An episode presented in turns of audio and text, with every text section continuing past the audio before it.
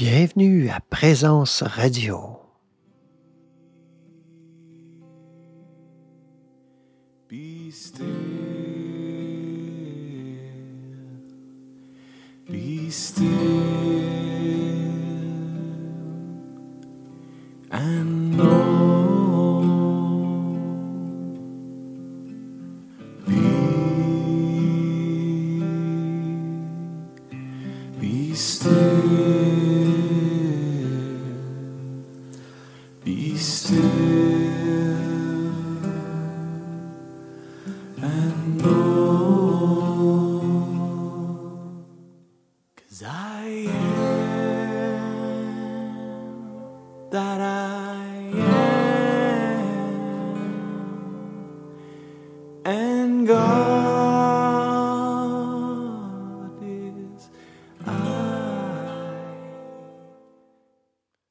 Bienvenue pour cette deuxième partie du Tantra du Christ. Euh, Encore une fois, je vous le répète, euh, je ne sais pas combien exactement de, de parties il va y avoir, mais euh, je regardais mes notes, il pourrait y en avoir beaucoup. Je vais essayer de condenser cela pour qu'on puisse euh, ensuite euh, aborder un autre sujet qui m'est très très cher. Euh, Peut-être vous en doutez un petit peu parce qu'il y a eu une prémisse avec la publication de ma lecture du pèlerin russe.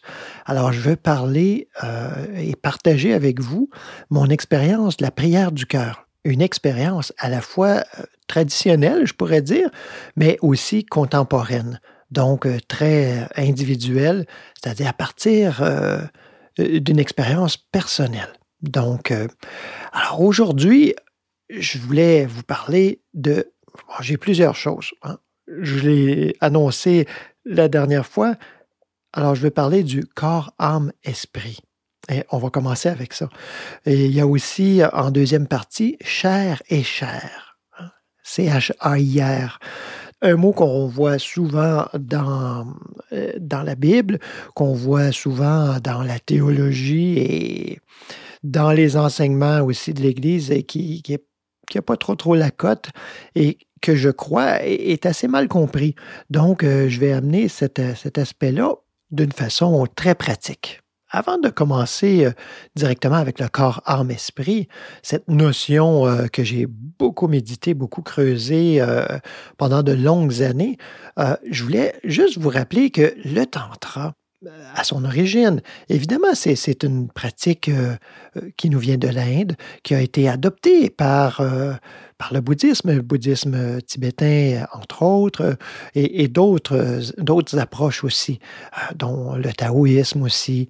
Et puis, en fait, c'est une approche non duelle. On pourrait dire à peu près tout ce qui a trait à la non-dualité a en quelque part quelque chose à voir avec le tantra avec le tantrisme, euh, comme on, comme on l'entend. Et C'est-à-dire euh, une non-dualité, une inclusivité. Euh, moi, j'aime bien appeler la voix du Christ une, voix évidemment non-duelle, mais il y, a, une petite particularité que je dirais et que j'aime bien appeler une dualité non-duelle. C'est-à-dire que ça s'exprime la plupart du temps dans un langage duel, parce que le langage, il est duel. On peut bien se faire accroire ce qu'on veut, on peut bien inventer ou essayer d'inventer un nouveau langage pour euh, parler de non-dualité, euh, comme on a essayé de le faire euh, dans, plusieurs approches, mais on arrive encore une fois avec un- un- une dualité, parce que le langage, il est duel, il part de notions, de façons de fonctionner humaines, donc qui sont duelles ou conditionnées. Si on prend bien soin, comme euh, le maître Yeshua nous le, nous le demande, d'avoir des oreilles pour entendre, eh bien, on peut comprendre, je trouve facilement, dans son enseignement, cet aspect non duel. Et je pense que la parole qui, euh, qui le démontre le mieux, c'est moi et le Père sommes un. C'est Yeshua qui dit ça. Moi et le Père sommes un. Ce moi, qu'on a traduit du grec par moi, c'est je. Enfin, on, on le voit mieux en anglais. Hein? I and the Father are one. Je et le Père sommes un, ou je suis un avec le Père. hein. On voit euh, cette non-dualité, et puis c'est pas tiré par les cheveux, là, euh, de dire on prend une phrase puis on établit que c'est non-duel. Il, il y a plein d'autres euh, indices, des indices certains, alors pas, pas juste des choses un peu euh, vagues, mais des indices certains de cette non-dualité. Il y en a beaucoup qui ont écrit euh, de façon très érudite euh, sur ce sujet. Donc, je vous laisse à ces bouquins et à, ces, grands érudits dont je ne suis pas. Je ne suis pas un théologien. Ben peut-être, en fait, je le suis à, la façon des anciens, où on disait euh, un théologien, c'est celui qui prie, hein, celui qui, qui est dans l'expérience euh, de Dieu. Et qui en toute humilité euh, s'y abandonne. Alors, donc, euh, cette dualité non duelle, euh, elle, s'exprime par un langage qui nous semble duel. Hein, il y a le Père, il y a le Fils, il y a, euh, il faut prier Dieu, notre Père qui est aux cieux, et etc. Mais on, oublie ces, ces passages clés qui nous ramènent à la non-dualité. Donc, on, on peut utiliser un langage duel tout en sachant mieux, en sachant plus intérieurement. Ah, c'est pas, c'est pas une, révélation secrète, là. C'est, là, noir sur blanc, euh, dans, dans les Écritures. Il ne faut pas oublier non plus cette parole de Yeshua qui dit Je m'en vais vers mon Père et votre Père. Je dois partir, ou d'autres paroles qui disent Je dois partir pour que l'Esprit Saint vienne. Parce que, et là, j'extrapole, vous êtes en train de vous attacher à moi, à la forme, au, personnage, et puis vous oubliez que ce que j'ai tenté de vous enseigner, parce que faut pas se leurrer, même les disciples les plus proches, la plupart n'ont pas tout à fait saisi euh, la, la teneur de son message, la profondeur de son message qui nous indique, qui nous pointe vers notre réelle identité, vers ce que nous sommes, hein, ce que je suis, ce que je, au milieu de moi, est ce Christ intérieur. Donc, euh, j'arrive finalement à ce corps âme esprit, qui est un très bel exemple justement de cette dualité non duelle. Corps âme esprit. C'est pas un addon que, ou un hasard qu'il y a trois. hein. Le trois est très, très important. La Trinité qui représente cette dualité non duelle, c'est ce un euh, en trois. Donc, corps, âme, esprit. Et euh, il y a un livre qui m'avait beaucoup, beaucoup inspiré euh, il y a de ça plusieurs années. C'est, euh, ce livre s'intitule 10 essais sur la conception anthropologique corps, âme, esprit de Michel Fromaget. Donc, euh, vous voyez tout de suite là, que c'est quelque chose, un bouquin très érudit euh, qui, faut se lever de bonne heure, disons, en bon québécois, pour commencer à, saisir un petit peu ce qui, euh, ce qui s'y trouve. C'est un livre de 232 pages et je vais euh, essayer de résumer ça en quelques minutes. non, je blague. En fait, je vais pas euh, faire un résumé du livre, mais plutôt ce que, ce que j'en ai compris moi et pas simplement une conception ou une compréhension intellectuelle, mais ce que j'en ai vécu comme expérience. Donc, le corps, âme, esprit. Essayons de le définir déjà euh, pour partir. Partons avec ce qui est le plus évident, le plus, j'oserais dire le plus simple, malgré que ce n'est pas si simple, le corps. Le corps comme on le perçoit. Alors, on a le corps, euh, prenons une fonction euh, du corps pour mieux comprendre. Je vais essayer de faire une analogie. Alors, avec les yeux de chair, euh, on voit ce qui est, euh, justement, hein, vous voyez le lien avec la chair euh, dont je vais parler par la suite. Alors, avec les yeux de chair, on voit ce qui est charnel, c'est-à-dire matériel, ce qui est, ce qui a un contour, ce qui est défini, ce qu'on peut, j'allais dire toucher, mais pas nécessairement parce qu'on voit des choses qu'on ne peut pas toucher, mais il y a, il y a une image, il y a quelque chose qui est, on pourrait dire, tangible. N'oublions pas que le semblable voit ou perçoit le semblable. Donc, si on se situe au niveau du corps, euh, on perçoit ce qui est au niveau du corps. Donc, avec les yeux, on voit ce qui est, comme je le mentionnais, ce qui a une forme.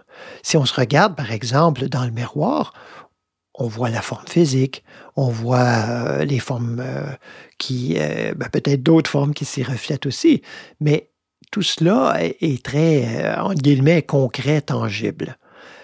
Il n'y a personne qui va se regarder dans le miroir et essayer de voir ses pensées. Parce que ça, c'est la, c'est la deuxième section hein, qui a attrait à l'âme.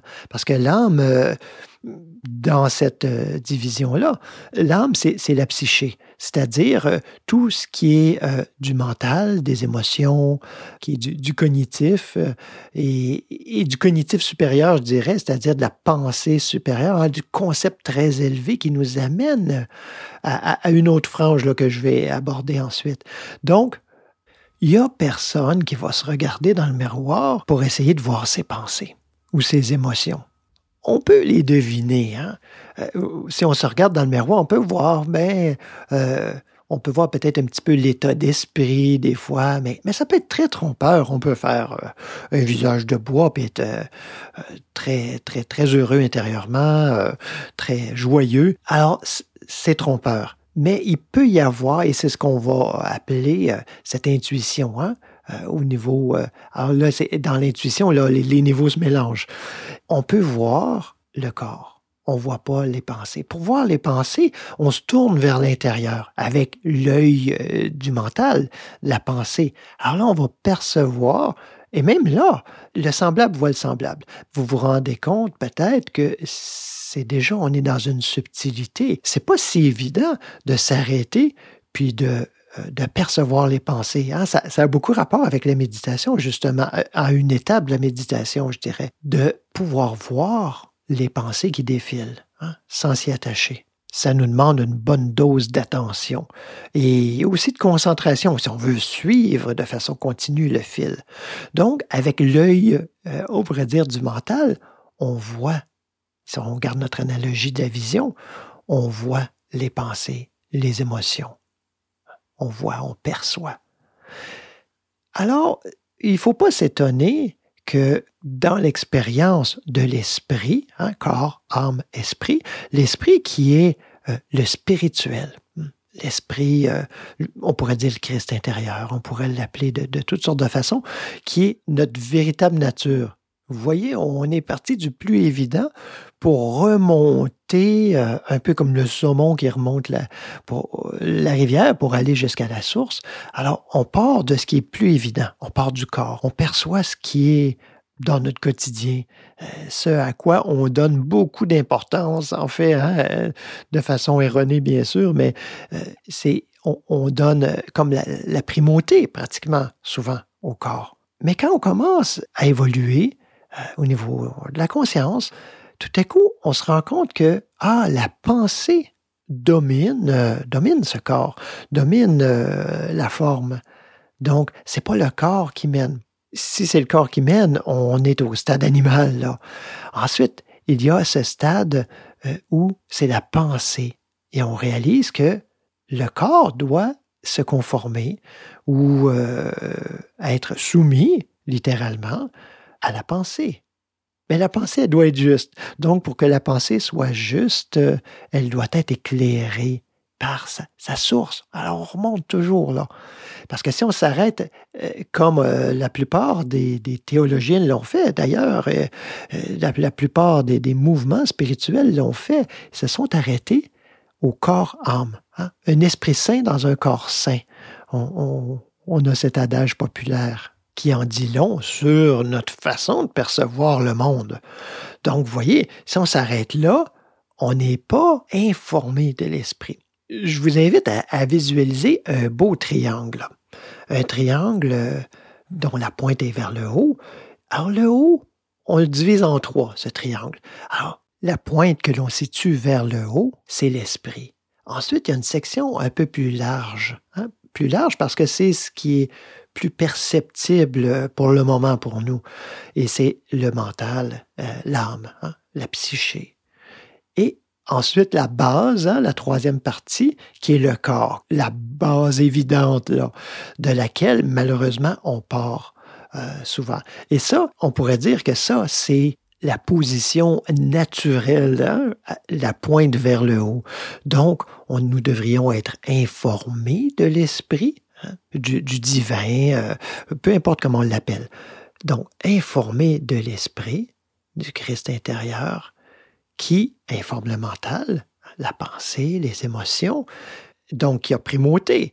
Et ce mental, bien informé, bien euh, déployé et euh, au travail de façon juste, vient informer le corps à son tour. Donc le corps est subordonné au mental qui lui est subordonné à l'esprit. Voyez, c'est fantastique.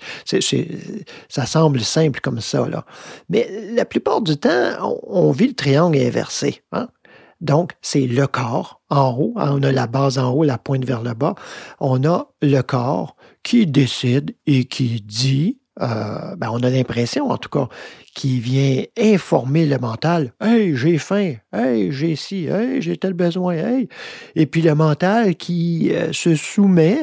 Euh, voyez comment c'est tout à l'envers là. Et ça, ça ne peut être juste le mental qui se soumet, qui se met au travail, oui, oui, oui, il, faut, il faut plaire et euh, répondre à tous les besoins du corps.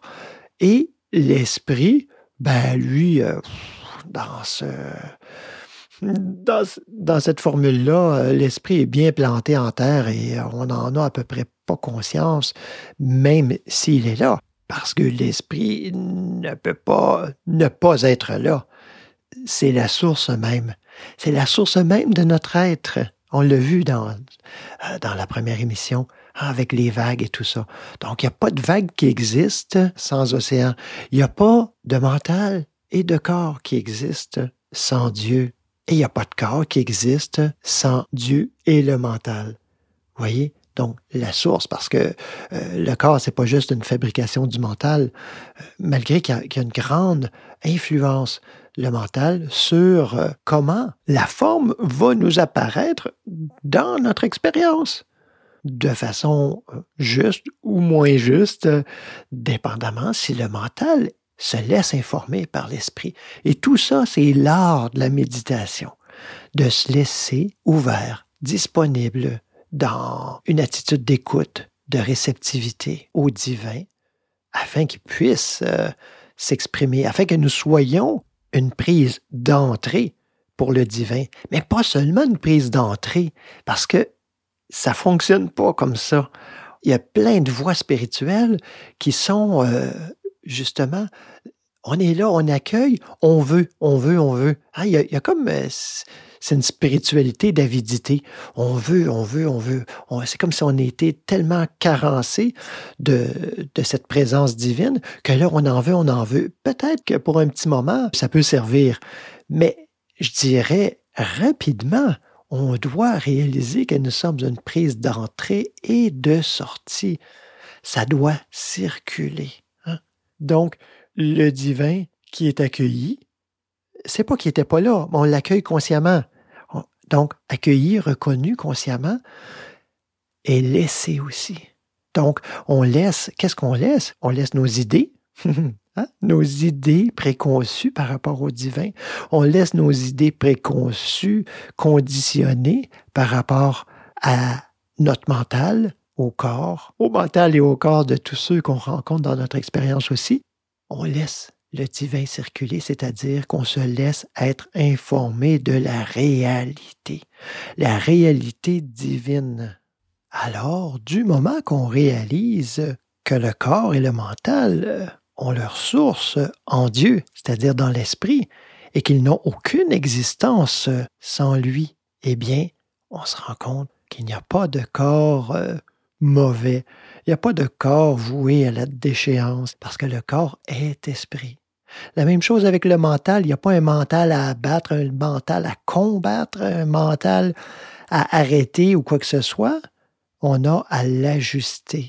On a à le synchroniser, le syntoniser avec le divin, afin qu'à son tour, il devienne une avenue d'expression pour le divin c'est pas en devenant sot qu'on devient saint.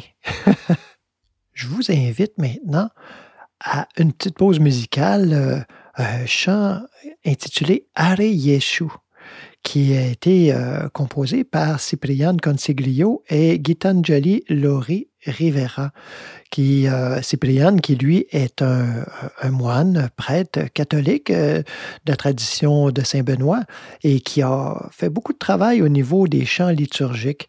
Et vous allez voir, ça n'a rien de traditionnel, euh, ça a plutôt l'air d'un chant kirtan euh, issu de l'Inde. Alors je vous laisse écouter et apprécier.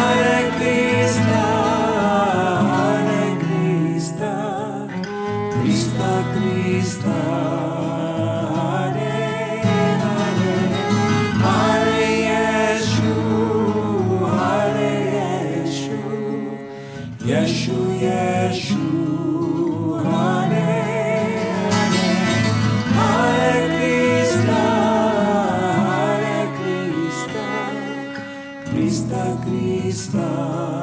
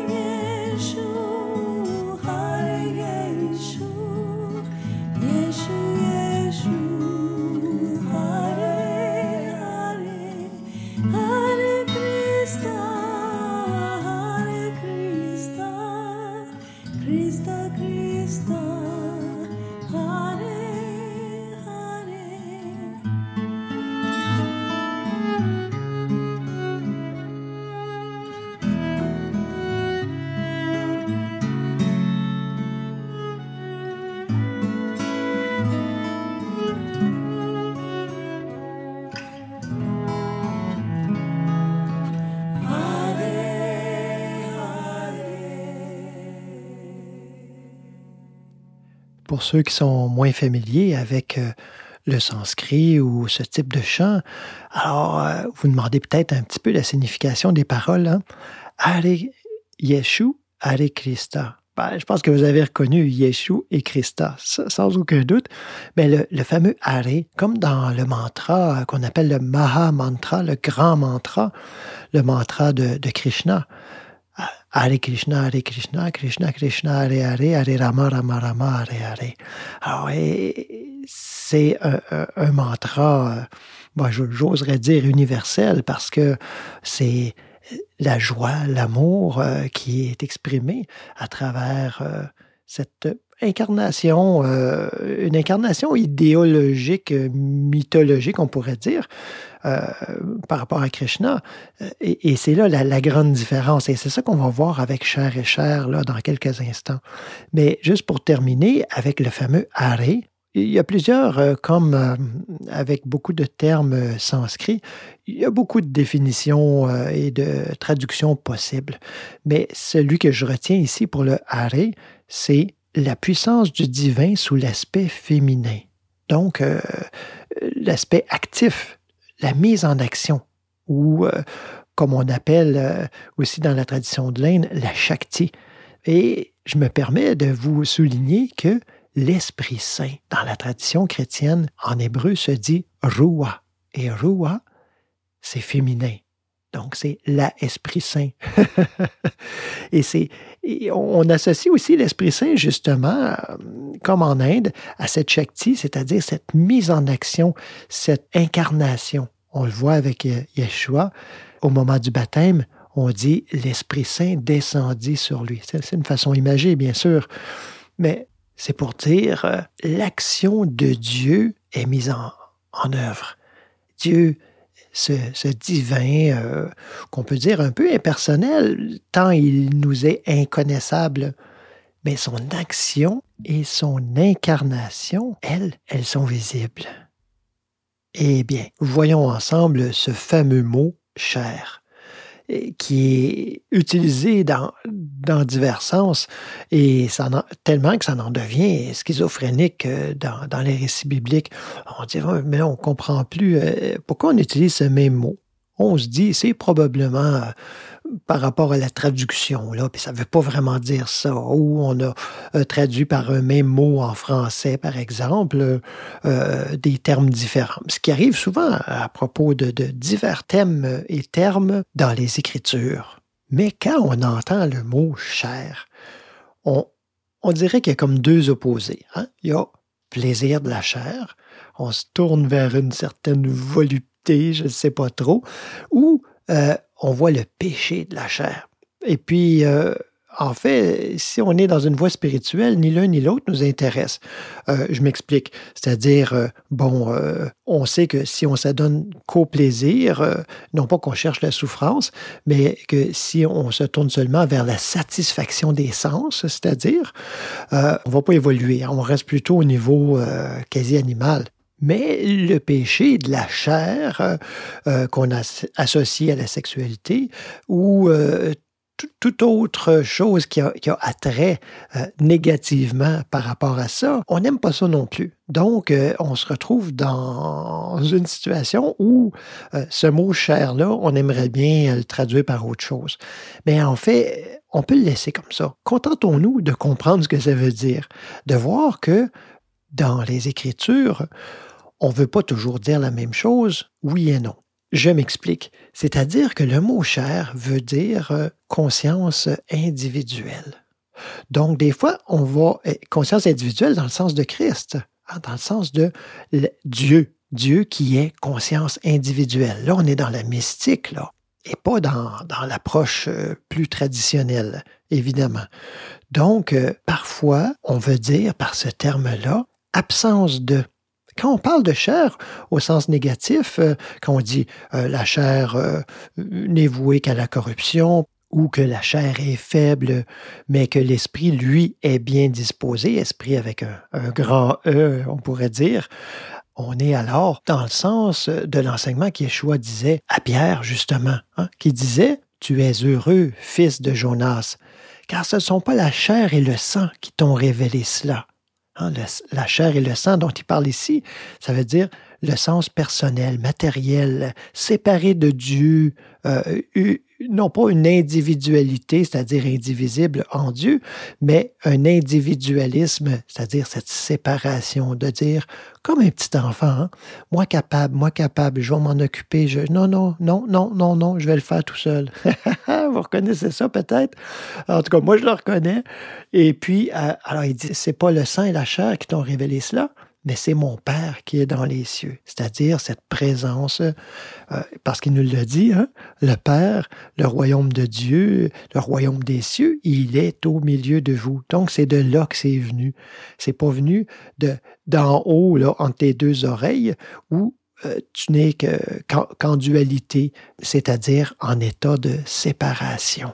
Parce que quand on parle de non-dualité, je veux pas dire que tout est pareil, puis tout est indifférencié comme une goutte dans, dans un océan, puis ça se perd, puis plouf, hein, il n'y a plus rien, on perd euh, cette individualité-là il y, a, certaines traditions qui enseignent ça et elles ont leur cohérence, ces traditions-là. -là, C'est pas pour dire qu'elles n'ont pas raison. Elles ont raison dans leur cohérence. Dans la cohérence de l'enseignement du Christ, c'est différent.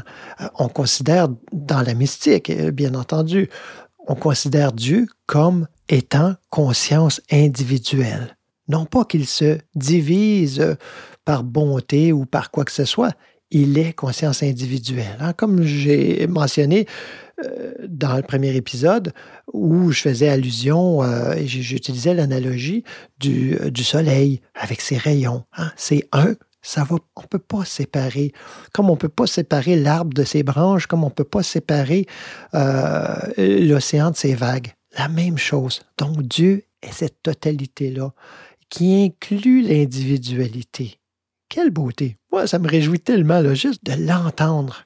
Donc, on voit dans les Écritures, euh, je regardais euh, partout où on voit le mot chair, euh, dans les quatre évangiles, où c'est très nuancé. Justement, on voit un peu dans un sens comme dans l'autre. C'est sûr que dans l'évangile mystique par excellence, c'est-à-dire l'évangile de Jean, on a vraiment la révélation, on pourrait dire, de ce mot euh, dans son plus haut sens euh, à travers l'enseignement de Yeshua.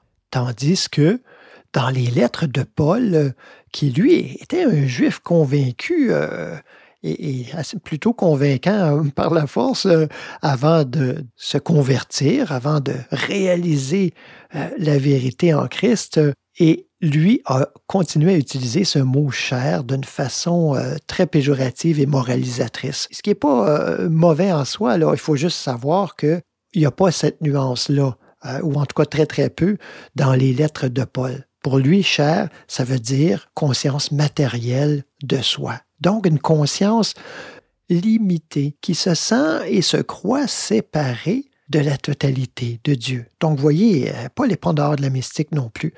C'est sûr que tout n'est pas égal euh, dans ses écrits, comme tout n'est pas égal dans l'écriture avec un grand E, c'est-à-dire dans la Bible non plus.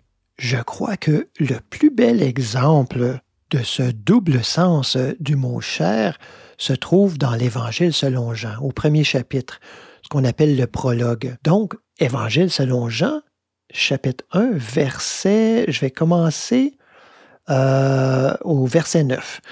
Cette lumière était la véritable lumière. Hein, il parle de la parole qu'on associe euh, au Christ, hein, à Yeshua, qui a manifesté le Christ pleinement. Et il dit, cette lumière était la véritable lumière qui, en venant dans le monde, éclaire tout homme.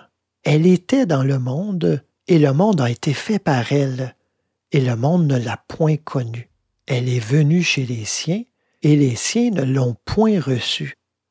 Mais à tous ceux qui l'ont reçue, à ceux qui croient en son nom, croire en son nom, c'est pas croire au nom de Jésus, mais c'est le nom, ça veut dire l'essence, hein, en l'essence, dans l'esprit. Alors à tous ceux qui croient en son nom, cette parole, elle a donné le pouvoir de devenir enfants de Dieu, lesquels sont nés non du sang ni de la volonté de la chair. Voyez la chair ici. Ils ne sont pas nés du sang ni de la volonté de la chair, ni de la volonté de l'homme, mais de Dieu.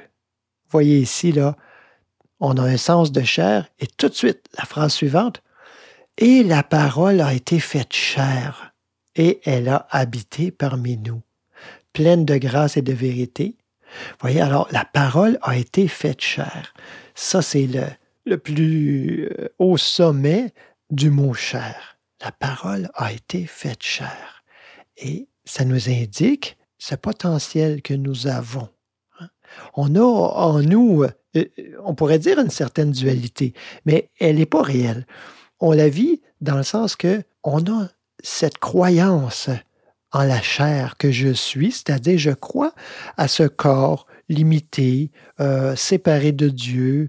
Et ça, c'est cette chair, ce corps que je nommais au début corps, âme, esprit. Ce corps qui se croit séparé de sa source.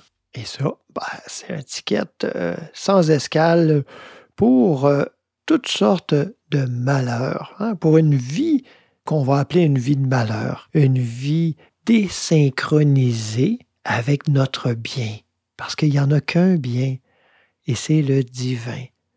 Et ce divin-là, on ne le contacte qu'à travers le Christ, c'est-à-dire la conscience individuelle, que je suis, hein, chacun peut le dire pour lui-même, que ce je est au milieu de lui-même. Vous voyez, c'est à travers cette chair, cette chair transfigurée et réconciliée avec sa vraie nature. Ce qu'on pourrait dire dans un langage bien traditionnel, hein, qui se sait pardonner. Je me rappellerai toujours où, euh, lors d'un pèlerinage que j'ai fait euh, sur le Camino di Francesco en Italie, c'est-à-dire le, euh, le chemin de Saint-François, et puis il y a un endroit, une petite chapelle où il fallait quasi deviner qu'il y avait quelque chose là. Une chapelle on ne peut plus rustique, à flanc de montagne, avec l'intérieur euh, qui, est la montagne. Et puis, il y avait un petit écriteau à la porte et c'était inscrit C'est ici que François a su que ses péchés lui étaient pardonnés. Ça m'a tellement touché et ça me touche encore juste de me le remémorer et de le dire, de le verbaliser comme ça. J'en ai des frissons. Savoir que nous sommes pardonnés, c'est-à-dire, euh, on, pourrait le dire d'une façon positive, euh, reconnaître notre véritable nature non séparée. C'est incroyable. Savoir que on, ne nous tient pas rigueur euh, d'avoir cru de façon erronée. C'est comme si notre professeur de mathématiques nous disait Je te tiens pas rigueur d'avoir cru que 2 plus 2 est- égalait 5. Mais tu sais, ça n'a rien changé à la formule, ça n'a rien changé euh, à la loi des mathématiques, même si tu as cru ça. Toi, ça t'a fait faire plein d'erreurs, mais ça n'a rien changé. Tu étais juste à côté. Alors, si vous avez envie de creuser euh, ce sujet-là encore plus loin et avec euh, une approche euh, peut-être un petit peu différente, je vais mettre disponible un lien dans la description du podcast pour télécharger le document Cher et Cher qui a été écrit par Joel Goldsmith de La Voix Infinie. C'est un document, c'est pas jeune, ça a été écrit en 1954, mais tout à fait actuel. Alors, euh, je vous invite à regarder ça si vous en avez envie. N'hésitez pas, envoyez-moi des commentaires, des suggestions. Vous pouvez le faire par courriel à noblechemin à commercial gmail.com. Vous pouvez aussi visiter ou passer par là pour euh, nous envoyer vos commentaires, c'est-à-dire par notre site internet au www.lenoblechemin.org. Je vous laisse avec euh, un magnifique chant qui a été enregistré. C'est pas un enregistrement professionnel, euh, euh, c'est-à-dire avec captation spéciale et tout ça. C'est live euh, en direct dans une église comme ça avec le père Séraphin, un moine orthodoxe, avec quelques paroissiens comme ça dans une église en construction. Mais les églises orthodoxes, elles sont faites en conséquence qui ont un très belle acoustique toujours parce que tout est chanté dans la tradition orthodoxe. Alors, c'est le trisagion, c'est-à-dire euh, le trois fois saint. La particularité de ce chant, c'est qu'il est chanté en araméen, la langue que parlait Yeshua lui-même. Je vous dis donc à la semaine prochaine, toujours euh, pour la suite du Tantra du Christ, où je parlerai des divers degrés de l'amour. D'ici là, bonne méditation.